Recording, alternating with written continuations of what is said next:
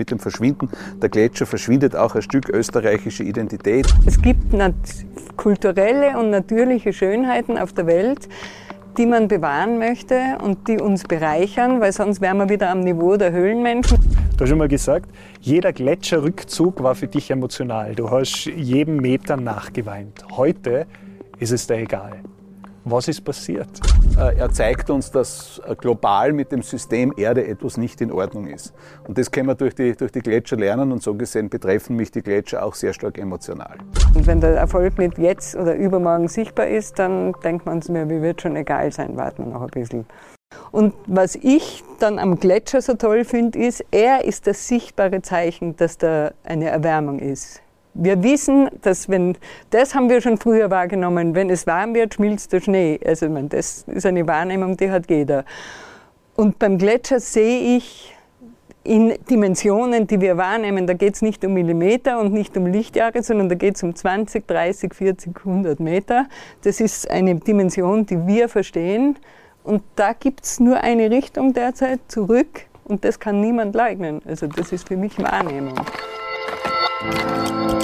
Alpenverein Basecamp, der Podcast des österreichischen Alpenvereins. Mit Themen der Höhe in die Tiefe gehen.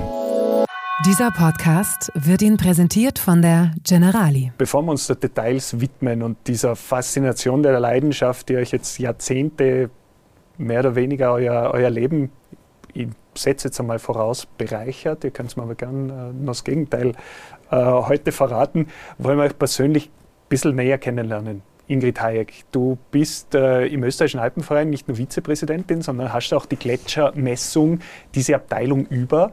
Warum eigentlich dieser Schwerpunkt? Wie seid ihr auf die Idee gekommen? Geht ja schon viele Jahrzehnte zurück, aber den Gletscher zu vermessen. Also wieso ich zur Gletscherabteilung gekommen bin oder warum wir überhaupt die Idee haben, den Gletscher zu vermessen? Gern beides. Zuerst, beides. zuerst dein Zugang. Also mein Zugang ist wahrscheinlich der, dass ich vom Andreas Amakora gefragt worden bin, ob ich da als Vizepräsidentin aktiv sein will. Und der Andreas Amakora, den ich schon lange kenne, weiß, dass ich eine Naturwissenschaftlerin bin mit kulturellem Interesse. Und daher bin ich in der Abteilung Kultur und Wissenschaft und damit auch bei den Gletscher, bei der Gletschermessung. Das Zweite ist, dass mich das, ich habe Chemie studiert, mich hat je, von jeher das Thema Wasser in allen Aggregatzuständen extrem interessiert und deshalb liegen mir die Gletscher wirklich ganz besonders am Herzen. Und dass und, man sie jetzt derart lang über die Geschichte gesehen vermisst, mit welchem Hintergrund? Ja, mit dem Hintergrund, dass äh, damals schon äh, man festgestellt hat im 19. Jahrhundert, dass man ähm, dass sich da etwas verändert. Äh, Im Gegensatz, was weiß ich, zur Aufhaltung eines Gebirges, das in einem Zeitrahmen stattfindet, den Menschen nicht wahrnehmen können. Aber bei den Gletschern hat man gesehen, dass sich etwas verändert. Und außerdem war, ist dann, sind die Berge ja mit dem mit der Motivation Wissenschaft damals erschlossen worden. Man hat ja nicht einfach gesagt Abenteuer, sondern der, zumindest war man vielleicht abenteuerlustig, aber der Vorwand war die Wissenschaft und so hat diese Messreihe begonnen, die übrigens die älteste der Welt ist. Also die am längsten zurückreichende, durchgehende Messreihe.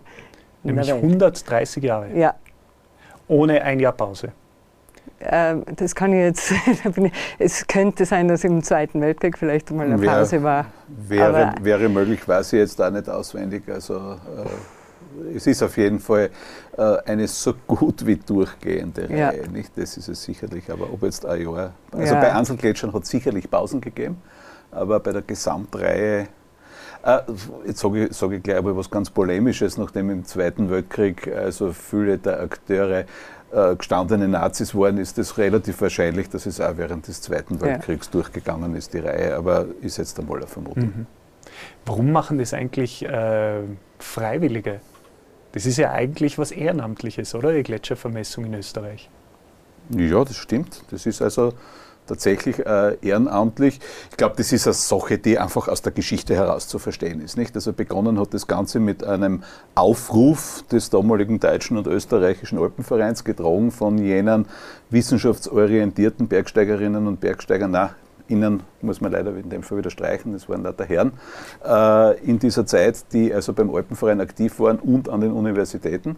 Und äh, die haben einfach einen Aufruf an die Mitglieder erlassen, geht es die Gletscher messen, eben weil sie, sie verändern sich. Und man hat damals eigentlich erwartet, dass die Gletscher wieder einen großen Vorstoß machen und sich eben nicht zurückziehen, sondern wieder kommen.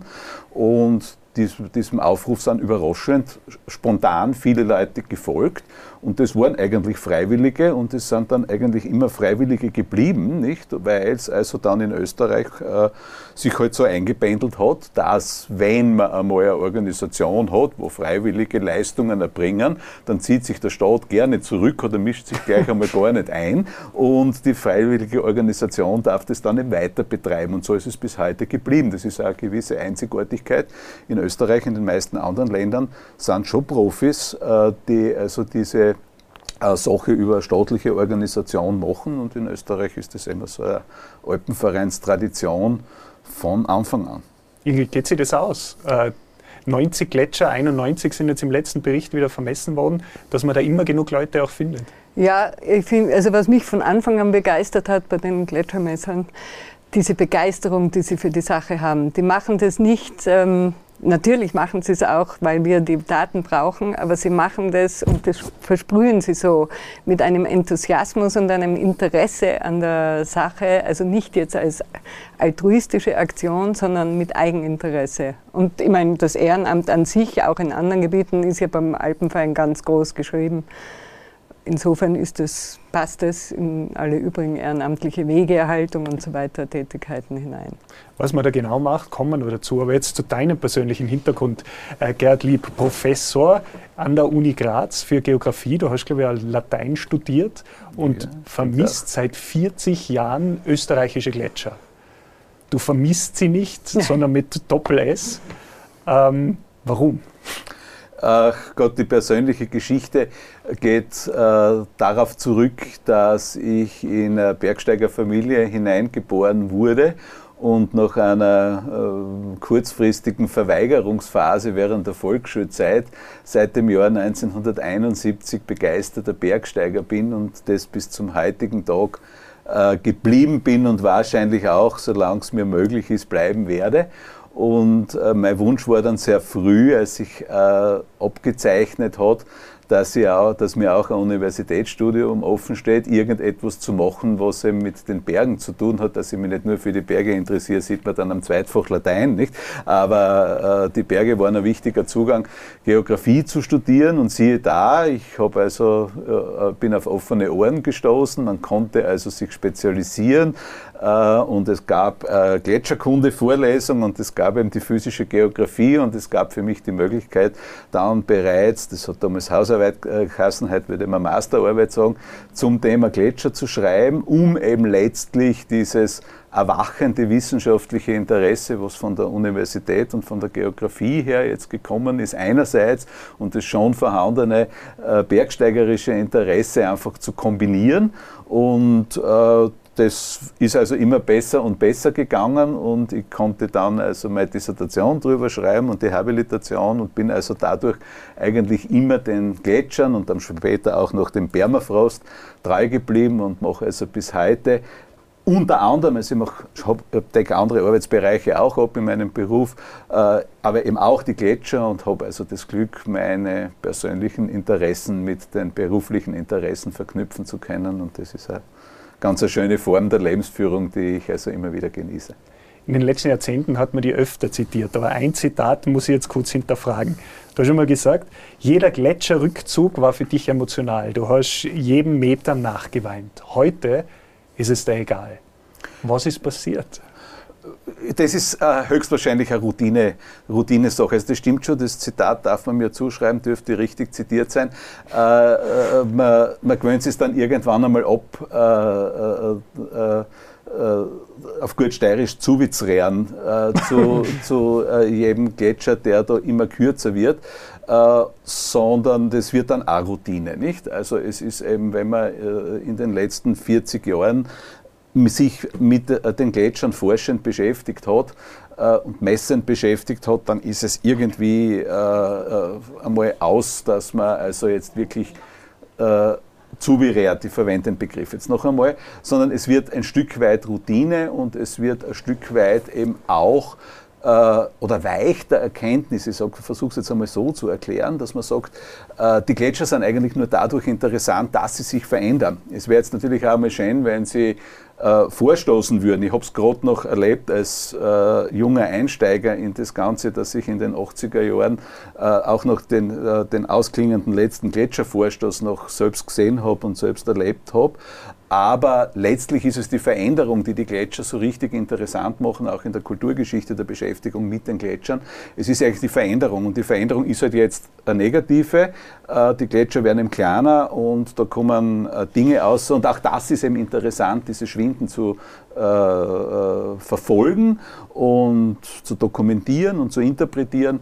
Und äh, dieses, äh, dieser äh, Aspekt überwiegt dann gewissermaßen die Trauer. Also ich habe auch eine vergletscherte Landschaft irgendwo lieber, aber es ist eben auch interessant zu beobachten, wie sich das verändert.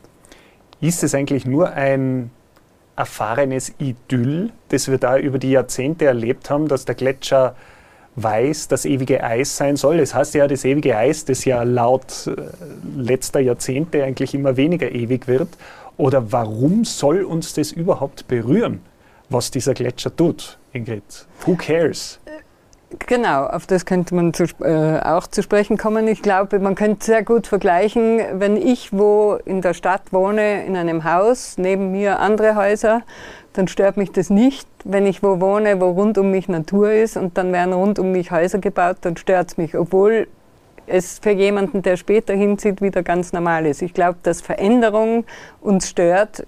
Sie kann uns auch freuen, aber meistens ist sie in einer in eine Richtung, die, einen, die einem ungewohnt ist und unangenehm ist. Und über Ästhetik zu sprechen, warum gefällt uns, was weiß ich, eine Rose besser als ein Gänseblümchen und warum gefällt uns ein weißer Gletscher besser als eine karge Landschaft, das ist, äh, glaube ich, eine eigene philosophische Diskussion, warum das so ist. Aber ich glaube, wir sind uns alle einig, dass ein karges Geröllfeld wenn man jetzt nicht ins Detail anschaut, wie es wieder neu besiedelt wird, das ist hochinteressant, aber insgesamt ist es einfach weiß, grau, grün, oben blau der Himmel, allein schon dieses Farbenspiel, vielleicht noch die ersten Blumen unten, das, das fasziniert uns halt. Und das aber ist es schön. wirklich nur der bildhafte Eindruck, warum ein Gletscherrückgang dann stört, wenn man quasi die Veränderung nicht will? Oder Na, darf ich ganz kurz ja? sagen? Also mich stört jetzt, ich bin auch traurig, wenn die Gletscher zurückgehen und ich finde es auch andererseits interessant, wenn man es beobachtet. Aber es geht ja jetzt nicht nur um die Gletscher. Für mich sind ja die Gletscher ein Sinnbild für die Klimaerwärmung und insofern stört es mich auch aus diesem Grund. Wir sind daran gewöhnt, Sachen äh, zur Kenntnis zu nehmen oder wahrzunehmen, die wir sehen. Ja?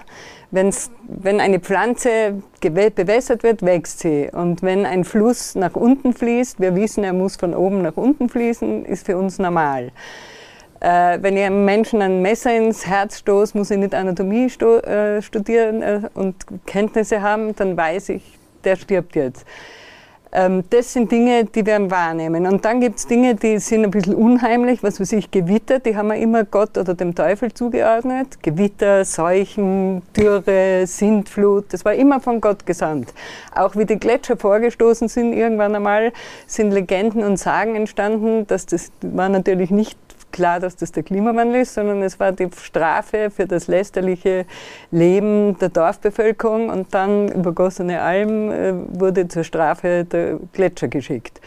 Damit hat man versucht, früher mit Glaubensdingen Sachen zu erklären, die man nicht erklären konnte. Jetzt haben wir die Wissenschaft, jetzt könnte man das erklären, aber wie wir sehen, nehmen wir Corona-Krise, glauben, weiß ich, wie viele nicht an die Existenz eines Virus. Nehmen wir die Klimakrise, glauben viele nicht ähm, an die Ursachen der Klimaerwärmung. Warum?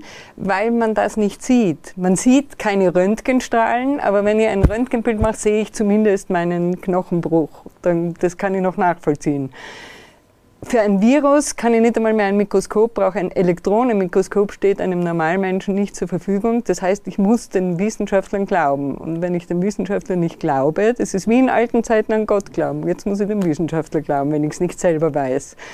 Und noch schwieriger wird es mit dem CO2 in der Luft, weil zur Not könnte ein Laie noch in ein Elektronenmikroskop schauen, wenn er Zugang kriegt. Aber wenn er eine Spektralanalyse von der Luft sieht und jetzt mir ein Wissenschaftler erklärt, warum da mehr CO2 ist, dann steigt der Normalmensch aus.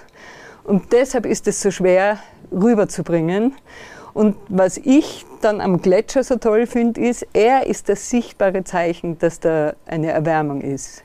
Wir wissen, dass wenn, das haben wir schon früher wahrgenommen, wenn es warm wird, schmilzt der Schnee. Also ich meine, das ist eine Wahrnehmung, die hat jeder.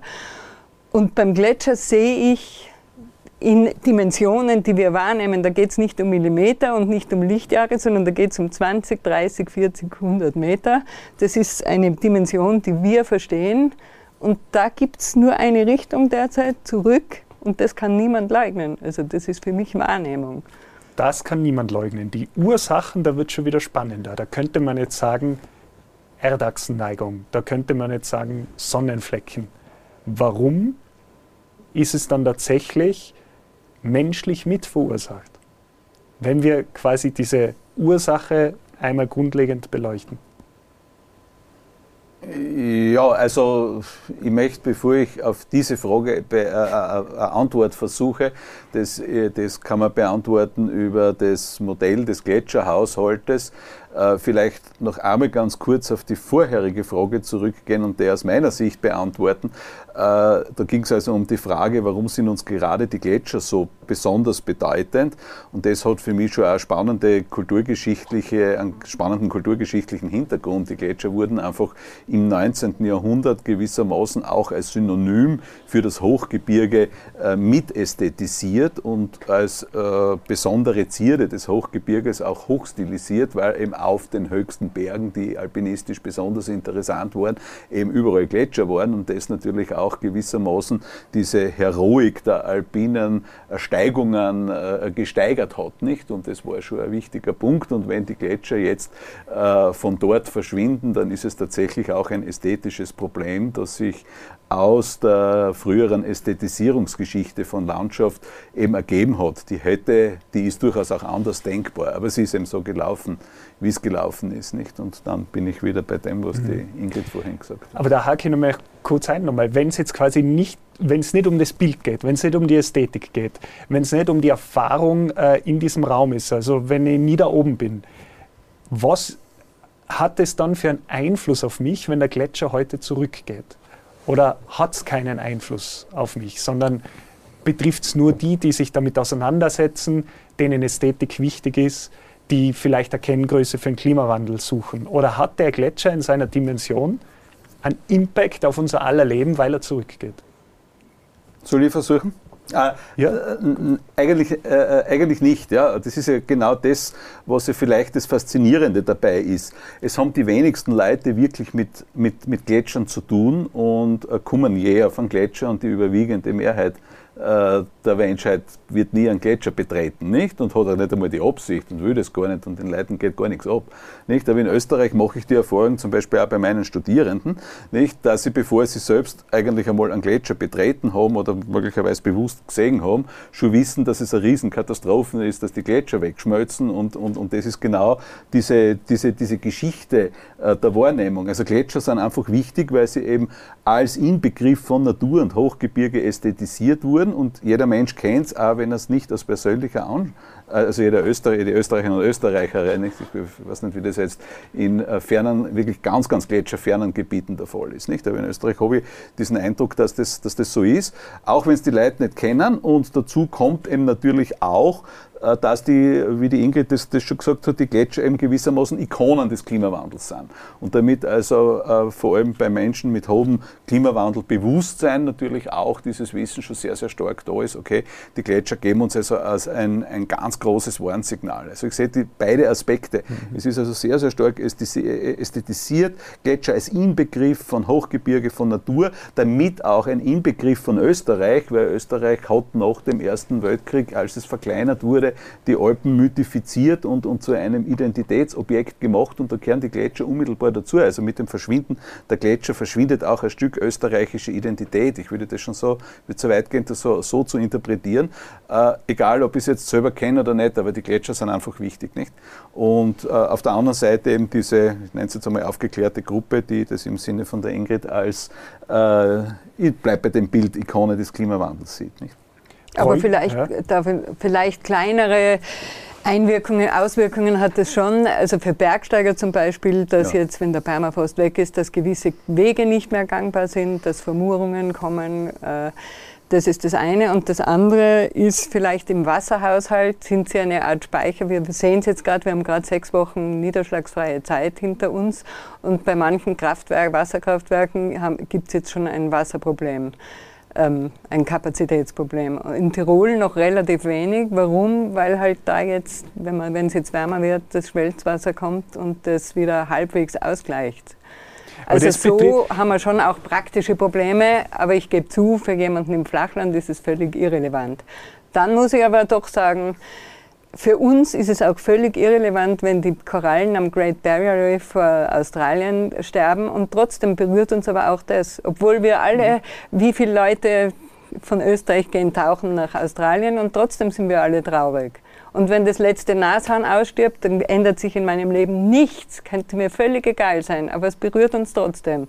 Und wenn Notre Dame abbrennt, da waren auch fast niemand von Österreich, berührt es uns auch. Also ich glaube schon, oder Palmyra, oder ich kann mhm. alles ja, ja. Mögliche aufzählen. Es, es gibt einfach Schönheiten, und da kann man sich jetzt auch sagen, warum ist gerade Notre Dame schön und nicht irgendeine andere Kirche, das ist wieder die Ästhetikfrage. Aber es gibt kulturelle und natürliche Schönheiten auf der Welt, die man bewahren möchte und die uns bereichern, weil sonst wären wir wieder am Niveau der Höhlenmenschen, wo es nur um Fressen und, und, und sich vermehren und Exkremente erzeugen, dann sind wir am tierischen Niveau. Dann ist uns wirklich alles egal. Aber das hebt uns ja eigentlich ab da möchte ich aber noch kurz bleiben bei ja. dem tierischen Niveau. Wenn es ums Wasser geht, nämlich wie viel Wasserspeicher oder wie, wie viel Wasser ist tatsächlich im Gletscher vorhanden, dass er uns berühren könnte?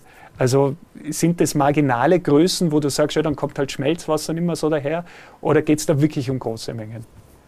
Ich würde, also da bist du jetzt eher du, aber ich würde sagen, es sind schon sehr große Mengen, die halt dann äh, bei Starkregenereignissen kommt dann zu viel Wasser. Wenn wir keinen Gletscher wenn alles nur als Regen kommt, haben wir halt einmal wahnsinnig viel Wasser und einmal wieder gar nichts. Aber da lasse ich den Fachmann weiter.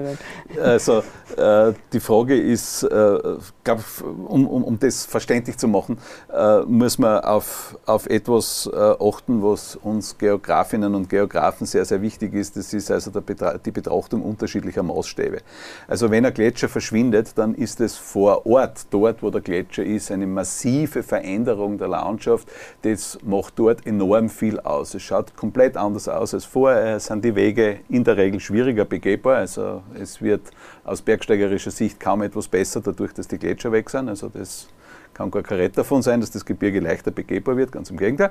Und also dort ändert sich enorm viel und dort ändert sich dann natürlich auch sehr, sehr viel für den, für den Wasserhaushalt. Und wenn wir das jetzt auf eine gesamt äh, österreichische Ebene heben, dann ist der äh, Speichereffekt in den Gletschern wiederum sehr, sehr bescheiden, nicht? Das heißt, ich habe jetzt keine Zahlen auswendig im Kopf, so, so, äh, so, dass ich das jetzt wirklich klar belegen könnte. Aber dieser Effekt ist dann wiederum sehr, sehr gering und äußert sich in kleinen Schwankungen im Abfluss der Flüsse. Selbstverständlich ist der Inn in Innsbruck äh, im Sommer ein schöner großer Fluss, weil die Gletscherspende drinnen ist. Und wenn man sein Einzugsgebiet entgletschert, dann wird er im Sommer ein bescheidenerer Fluss sein, wie vielleicht die Mur in Graz wird übrigens immer noch größer sein als die Mur in Graz, weil das Einzugsgebiet größer ist und die Berge höher. Aber im Prinzip ändert sich äh, nichts Dramatisches für die Gesellschaft auf einer österreichischen Ebene. Aber für die Schutzhütte, die dort oben direkt steht und möglicherweise äh, mit dem Schmelzwasser irgendetwas betreibt, zum Beispiel ein Kleinkraftwerk, nicht, ist es natürlich eine Katastrophe, wenn auf einmal dieser, äh, diese, diese Gletscherspende wegfällt. Nicht? Und das ist dann auf, auf diesen unterschiedlichen Maßstabsebenen auch relativ unterschiedlich zu beurteilen, äh, welche Auswirkungen das wirklich hat. Dieser Podcast wird Ihnen präsentiert von der Generali. Eine Frage will die nicht vergessen, die haben wir zuerst schon zurückgestellt. Mhm, ja. Vielleicht jetzt noch ganz kurz. Warum glaubst du oder kann die Wissenschaft erklären, dass der Mensch mitverantwortlich ist, dass das Gletschereis schmilzt? Weil da gibt es ja viele Faktoren. Warum ist es der Mensch auch? Äh, also im Prinzip ist es zu erklären über den Gletscherhaushalt und der Gletscherhaushalt besteht aus Einnahmen des Gletschers, das ist der äh, Niederschlag in fester Form und aus den Ausgaben, das ist die Abschmelzung dadurch, dass es also dadurch, dass der Gletscher in den Alpen ist es vor allem ein Strahlungseffekt, dass der Gletscher im Sommer der äh, Strahlung ausgesetzt ist, die zuerst den Schnee aus dem Winter schmilzt und dann, wenn der Schnee aus dem Winter geschmolzen ist, eben auch das Gletschereis schmilzt, nicht? Und das kann man dann aufrechnen und da kommt entweder entweder ein positiver oder ein negativer Wert heraus. Und äh, im, äh, im Mittel der letzten 30 Jahre gibt es praktisch ausschließlich oder weitaus überwiegend, das wäre jetzt, wär jetzt exakter, äh, negative Werte. Das heißt, es schmilzt mehr ab, als dazu kommt. Nicht?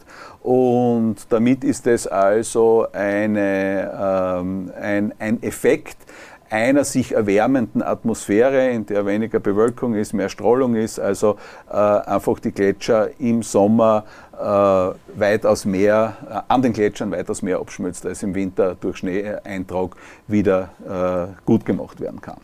Jetzt zu sagen, äh, was da der menschliche Einfluss ist oder nicht menschlicher Einfluss, ist wieder auf einer ganz anderen Ebene zu sehen. Es hat auch unmittelbar mit den Gletschern nichts zu tun und da bin ich auch jetzt nicht der, äh, der Wissenschaftler, der primär an diesen Fragen arbeitet, weil das ist jetzt Klimamodellierung und Begründung äh, eines äh, des Klimaantriebs in einem sehr, sehr weiten Sinne.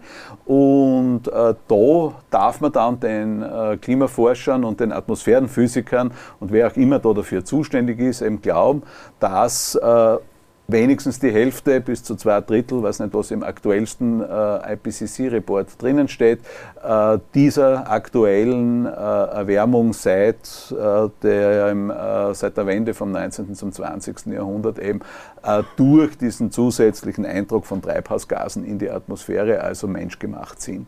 Aber das sieht man nicht unmittelbar an den Gletschern, sondern das äh, sieht man aus anderen äh, äh Indizien, die die Klimaforschung bereitstellt.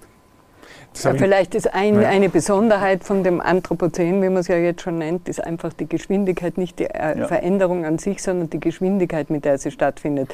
Weil es hat, es gibt eine Theorie, die Schneeballtheorie, dass einmal die gesamte Erde von Gletscher bedeckt war und umgekehrt gibt es auch einen nachgewiesen Zeiten, wo es überhaupt auf der ganzen Welt keinen Gletscher gegeben hat. Und wir wissen, das hat mehrere Eiszeiten und mehrere Warmperioden gegeben. Das hat alles schon gegeben, ist auch ein beliebtes Argument der, der Klimawandelleugner. Aber die Geschwindigkeit ist das Neue.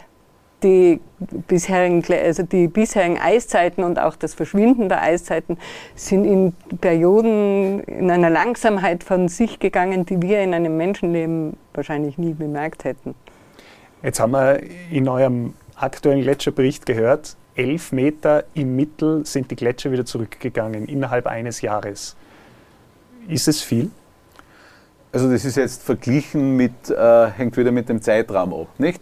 Also das ist jetzt verglichen in den, äh, mit den letzten äh, drei Jahrzehnten. Also man kann so ganz grob sagen, dass sich dieser Gletscherschwund äh, seit spätestens 1990 deutlich beschleunigt hat. Es ist einfach schneller geworden und dieser Gletscherrückzug ist also, äh, also es lässt sich in Kurven sehr schön zeigen, wenn man das aufsummiert, äh, weisen diese Kurven alle relativ steil nach unten. Also das heißt, es gibt tendenziell immer größere Beträge. Und vor diesem Horizont dieser letzten drei Jahrzehnte ist es, äh, äh, sind diese elf Meter vergleichsweise wenig. Das ist ein relativ geringer Wert. Äh, die meisten Werte äh, waren deutlich größer, ist der dritte oder viertgeringste, auch das weiß ich jetzt nicht genau auswendig, aber einer der geringsten. Und das ist eben der Zufälligkeit der vorjährigen Witterung geschuldet, dass die Gletscher gleichsam ein bisschen glimpflicher als in den Jahren zuvor äh, davongekommen sind, auch deshalb, weil die Werte der letzten Jahre davor, zuletzt also 17, 18 oder 16, 17 mit minus 25 Meter natürlich noch, noch drastischer waren, was dann Zufälligkeiten äh, von Einzeljahren sind. Nicht? Aber 11 Meter ist ein beachtlicher Rückgang, der wie die Ingrid auch schon gesagt hat, definitiv visuell als Mittelwert auch sichtbar ist in, in der Landschaft und signalisiert also einen weiter angehenden, weiter vor sich gehenden drastischen Gletscherschwund, wenngleich der Wert an sich im Einzeljahr mal ein bisschen bisschen gedämpft erscheint. Weil zum Beispiel Mai, Juni sehr niederschlagsreich war und der Sommer eigentlich temperaturmäßig im Mittel. War jetzt kein ausnehmend äh, kalter oder warmer Sommer, ja. den wir letztes Jahr auch hatten. Genau, also es ist, es ist vor allem die, äh, es sind vor allem die, die Niederschläge im Mai, äh, die also noch wirklich auch praktisch auf allen österreichischen Gletschern äh, Schneezuwächse gebracht haben und der Schnee hat dann sehr lange in den mhm. Sommer hineingehalten und in den höheren Lagen ist er halt dann in einem normal temperierten Sommer auch nicht vollständig abgeschmolzen. Wenn wir es uns ganz praktisch so eine Gletschermessung einmal anschauen, äh, Ingrid, wie entscheidet ihr, welche von, es gibt einige hundert Gletscher in Österreich, ihr habt jetzt 91 wieder vermessen letztes Jahr. Warum diese 91 eigentlich? Ich glaube, da muss ich die Frage eher an den Gerhard weitergeben, der das leitet. Aber es gibt so die, die Standardgletscher, glaube ich. Also wenn jetzt ein Gletscher in einem Jahr besonders viel verloren hat, ist logisch, dass man ihn dann im nächsten Jahr wieder messen wird. Und die Gletscher, die schon seit Jahren relativ konstant sind oder welche so Toteis-Ding, da gibt, hört man überhaupt Also wie läuft das Casting? Ja. Also, Gletschercasting. Äh, das, äh, ich, ich, glaube, das Entscheidende ist, dass man kein Casting braucht, sondern auf, auf alt äh, äh bewährtes äh, Personal zurückgreift, nicht? Also äh, im Prinzip, nein, ich meine jetzt, also Personal wäre jetzt, also der Gletscher stellt sich einem Casting und nein, der Gletscher stellt sich keinem Casting, sondern er ist alt bewährtes Personal. Also äh, in, der, in der Praxis läuft so, in dieser 130-jährigen Geschichte sind also von Anfang an einige Gletscher dieser, dieser Messgeschichte, die, die, der Alpenverein betreibt. Nicht? Äh, sind also einige Gletscher schon zuvor als bereits in Vermessung begriffene Gletscher eingegangen in, dieses, äh, in diese Gruppe der vermessenen Gletscher und viele sind also da drinnen geblieben und es sind dann eben mehr geworden und in der Praxis läuft es so, es gibt also Gebietsverantwortliche und das sind für ein Gebiet zuständig, was weiß ich, eine Person ist für das hintere Fentertal in den Ötztaler Alpen zuständig, nicht? Und äh, diese äh, Person hat zuerst vielleicht nur den Hintereisferner, gerade dort ist ein schlechtes Beispiel, weil dort die, viele Gletscher seit eine lange Vermessungsgeschichte haben. Äh, also äh, Hintereisferner und irgendwann kommt man drauf, na, der Vernaktferner ist eigentlich auch in der Nähe und der Kesselwandferner, der schaut auch so interessant aus, also vermessen wir den auch, nicht? Und es geht dann so lang, wie das also möglich ist, die Gletscher zu vermessen messen. Nicht? Das heißt, die, die, haben alle eine relativ lange Geschichte und es gibt kaum Gletscher, äh, die also jetzt da neu dazukommen. Natürlich, irgendwann muss jeder dazukommen, das ist schon klar, aber in den, äh, von den 90, die wir jetzt beobachtet haben, haben sicherlich 80 eine äh, Messreihe, die mehrere Jahrzehnte zurückgeht. Warum nimmt es nicht mehr? Fehlt da Personal, dass man jetzt wirklich viel mehr nimmt? Also es, wir, man braucht statistisch nicht, ob einer gewissen statistischen Gesa Grundgesamtheit werden die Werte nicht mehr viel besser und es fehlt schlicht und einfach das Personal. Das ist auch zeitaufwendig und wir haben gesagt, das ist Ehrenamt. Äh, wir sind froh, dass, dass man also Personal für 90 Gletscher haben, das ist eh schon ganz gut. Das stimmt, wenn man eine Wahlumfrage macht, zum Beispiel in der österreichischen ja. Bevölkerung, sind 800 bis 1000 Leute repräsentativ. Genau, das genau. heißt, ja. 90 äh, Gletscher sind repräsentativ für die ja, einigen hundert. Das sind also in größenordnungsmäßig 10 Prozent aller österreichischen Gletscher und das ist ausreichend repräsentativ. Wenn ich jetzt Feuer gefangen habe, was in der Nähe des ewigen Eises äh, zum Rückzug äh, führt, was ich äh, gelernt habe, na, Spaß beiseite. Wenn ich vermessen will, wie vermesse ich richtig? Wie, wie wird so ein Gletscher vermessen? Ja, wäre glaube ich auch ich beantworten. In aller Kürze, äh, du es, musst Bücher es, füllen können. Es gibt, die, gibt die, die einfachste und klassische Version, wenn man so möchte, das Geheimrezept, warum dieses, äh, dieser Gletschermessdienst über 130 Jahre funktionieren konnte. Man wähle einen festen Punkt in der Nähe des Gletschers. Äh, fester Punkt heißt in der Regel ein, ein Felsköpfel und bestimme eine Richtung. Die Richtung sollte möglichst der Fließrichtung des Eises entgegengesetzt sein. Dokumentiere diese Richtung und messe zum Gletscher. Also man gehe hin und bis zum Eisrand und messe die Distanz. Lassen wir diese Distanz mit einer Moosbandmessung zehn Jahre, äh, 10 Meter sein.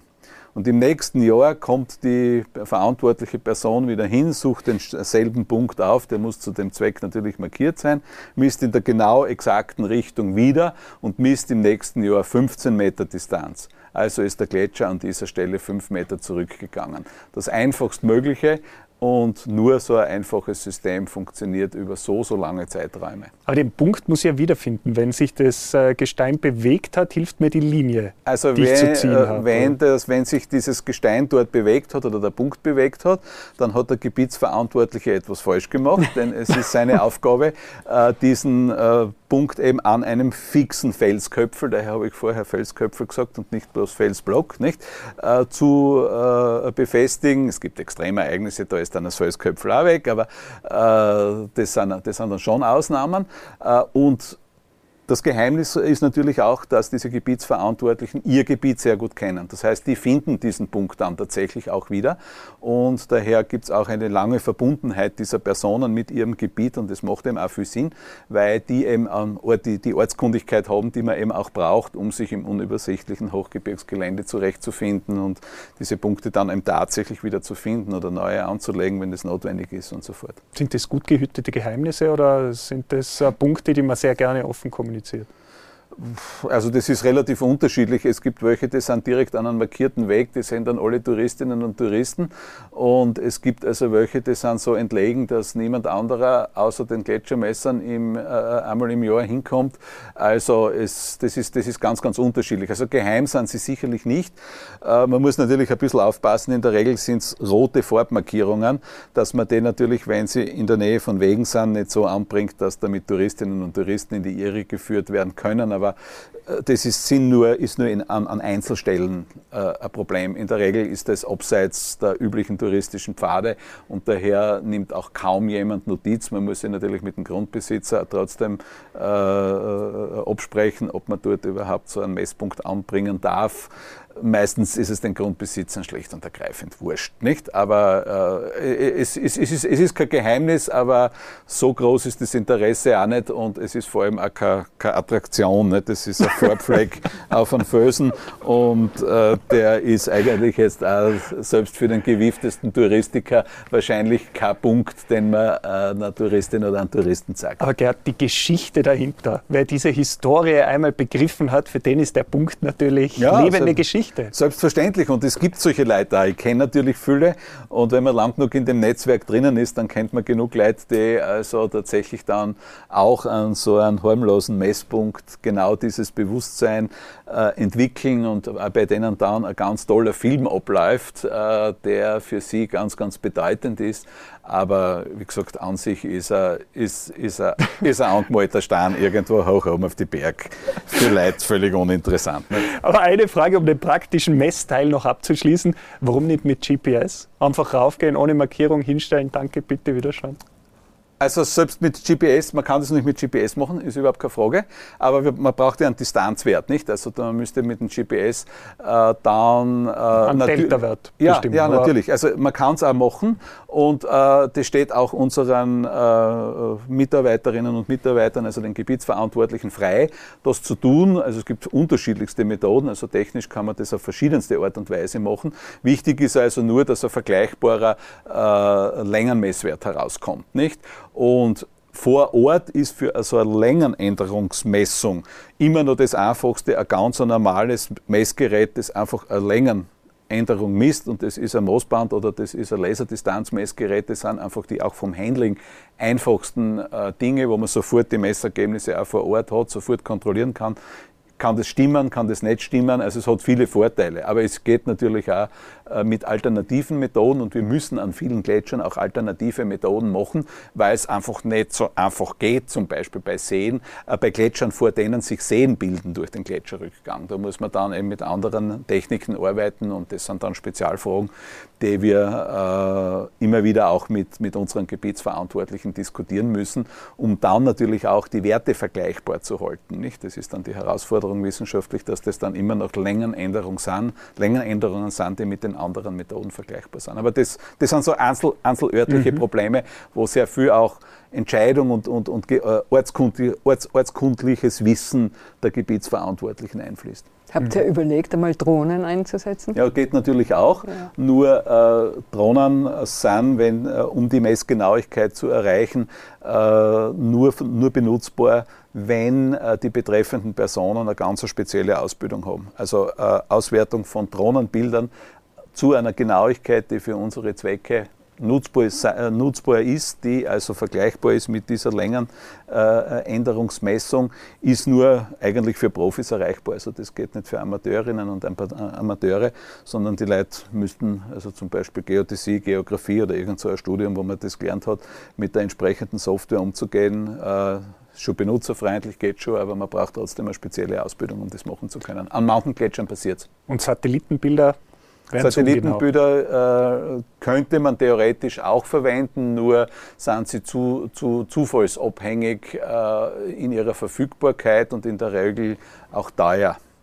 Wobei eine Drohne mhm. ist auch teuer, wenn man es kauft. Also in der Praxis läuft so, dass die Ehrenamtlichen, wenn sie privat das aus Eigeninteresse machen, mit den einfacheren Geräten arbeiten und wenn, wie das zum Beispiel äh, bei uns am Institut für Geografie und Raumforschung der Universität Graz der Fall ist, in unserem Gebiet haben wir natürlich alle technischen Geräte zur Verfügung und wir können dann entsprechend das jeweils Beste für den betreffenden Gletscher verwenden. Also davon hängt es ab, je nachdem, wenn es eine Institution macht, geht ein bisschen mehr technisch mhm. und äh, wenn es äh, normale Private machen, dann sind es eher die einfachen Methoden.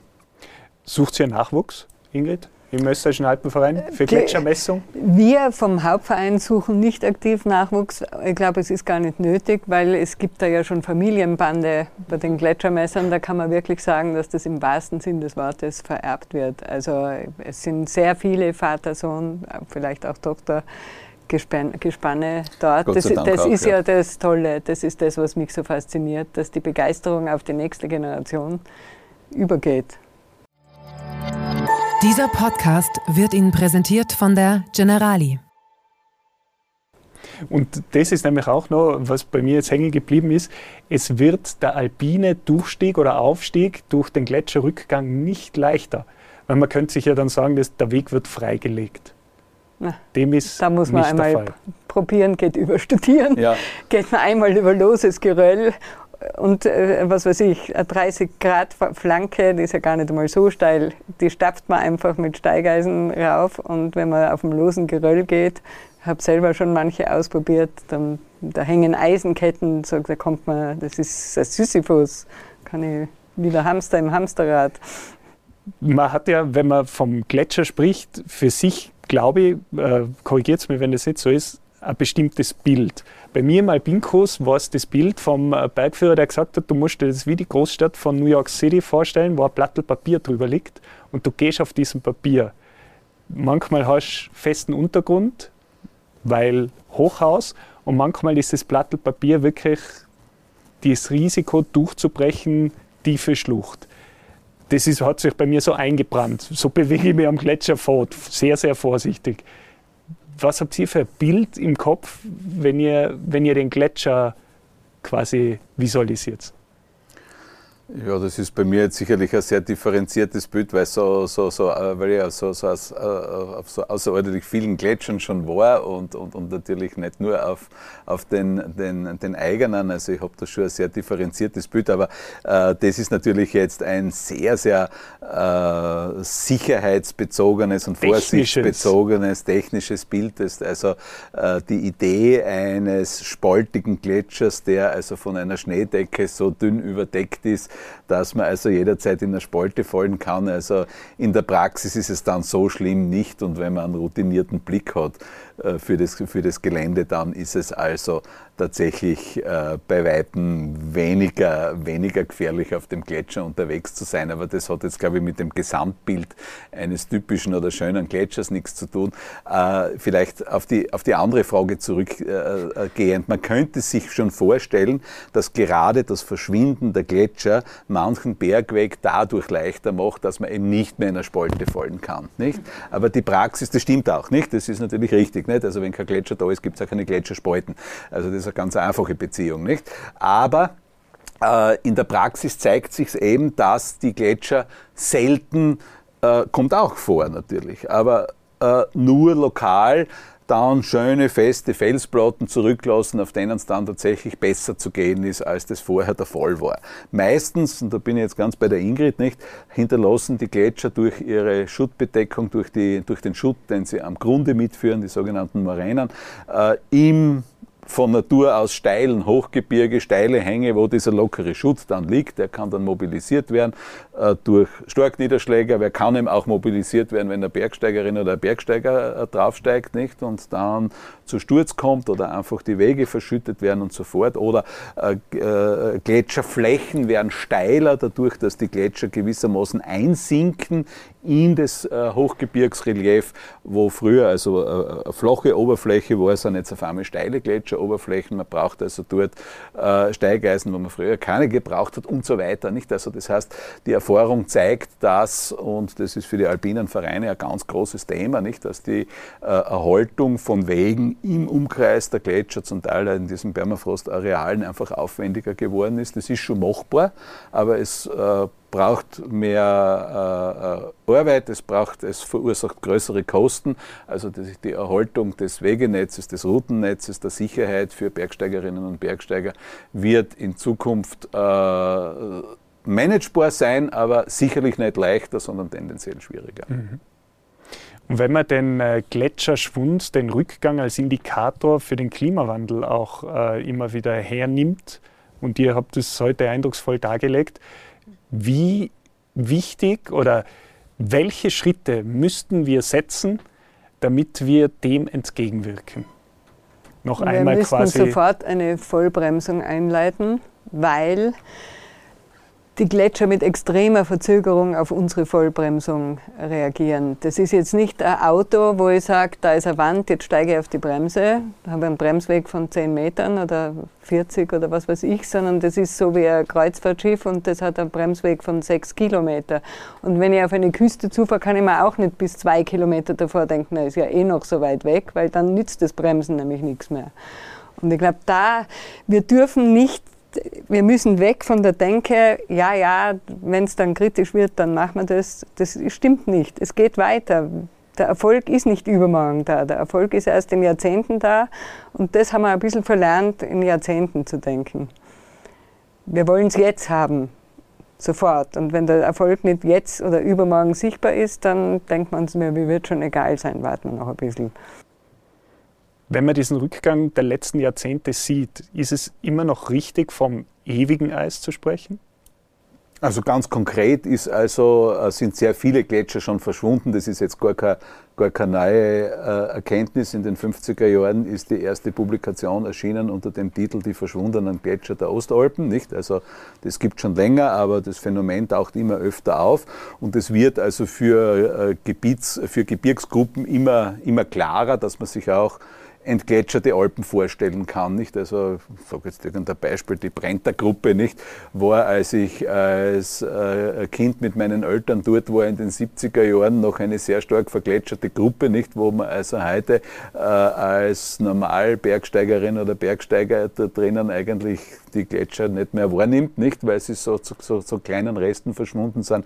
Es gibt Gebiete, die sind also auch zur Gänze schon entgletschert und in den großen Hochgebirgsgebieten ist das halt noch nicht der Fall. In den Ötztaler Alpen und in, den, äh, in der Glocknergruppe gibt es also noch sehr große Gletscher, nicht. Aber im Prinzip sind gletscherfreie Alpen äh, vorstellbar geworden, eben weil dieser Gletscherschwund der letzten Jahrzehnte so drastisch geworden ist, dass man sich eben äh, auch von diesem Begriff ewiges Eis auch zunehmend in den Diskursen zu verabschieden beginnt oder ewiges Eis so gewissermaßen auch als Synonym für diesen menschlichen Irrtum verwendet, nicht? Und sagt, nein, das ist ja eben überhaupt nicht ewig, nicht? Der, ewig, der Begriff ewiges Eis war natürlich nie richtig, aber ja. ewig ist, wie wir schon vorher geredet haben, über relativ wenn ich, wenn ich von meinem Großvater und meinem Vater und mir selbst und meine Kinder und meine Enkelkinder also sehe, so nach hinten und vorne fünf Generationen und sich in fünf Generationen nichts Sichtbares, Wahrnehmbares tut, dann hat man das halt als ewig bezeichnet. Und wenn dich, Gerhard, der jährliche Rückgang nicht mehr emotional gecatcht hat, catcht dich diese Langzeitentwicklung emotional?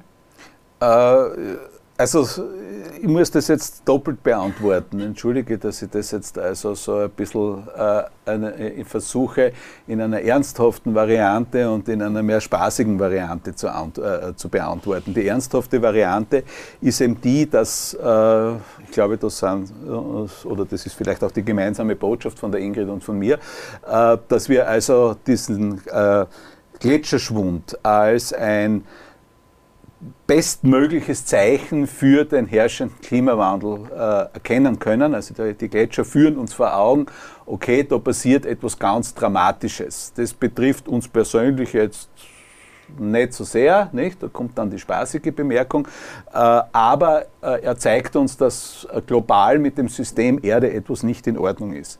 Und das können wir durch die, durch die Gletscher lernen und so gesehen betreffen mich die Gletscher auch sehr stark emotional. Und jetzt kommt die spaßige Bemerkung. Äh, ich komme aus einem Land, in dem gibt es keinen Gletscher. Also wenn man es, je nachdem wie man einen Gletscher definiert, der Gletscher ist ein soziales Konstrukt, nicht? Also man kann in meinem Land Steiermark, aus dem ich komme, äh, einen Gletscher konstruieren. Aber machen wir es einfacher. Die Steiermark hat keinen Gletscher und wir Steirerinnen und Steirer sind eigentlich auch ganz glückliche Menschen ohne Gletscher, nicht? Ich möchte mich sehr bedanken bei euch die Zeit, die ihr genommen habt, die Expertise, die ihr reingebracht habt, in, äh, habt ins Alpenfreien Basecamp und hofft, dass ihr noch viele Jahre diese lückenfreie Messreihe fortführen könnt. Da sind wir sicher. Das schaut ganz gut aus, ja. weil unsere Gebietsverantwortlichen sind sehr motiviert. Vielen Dank. Danke für die Einladung.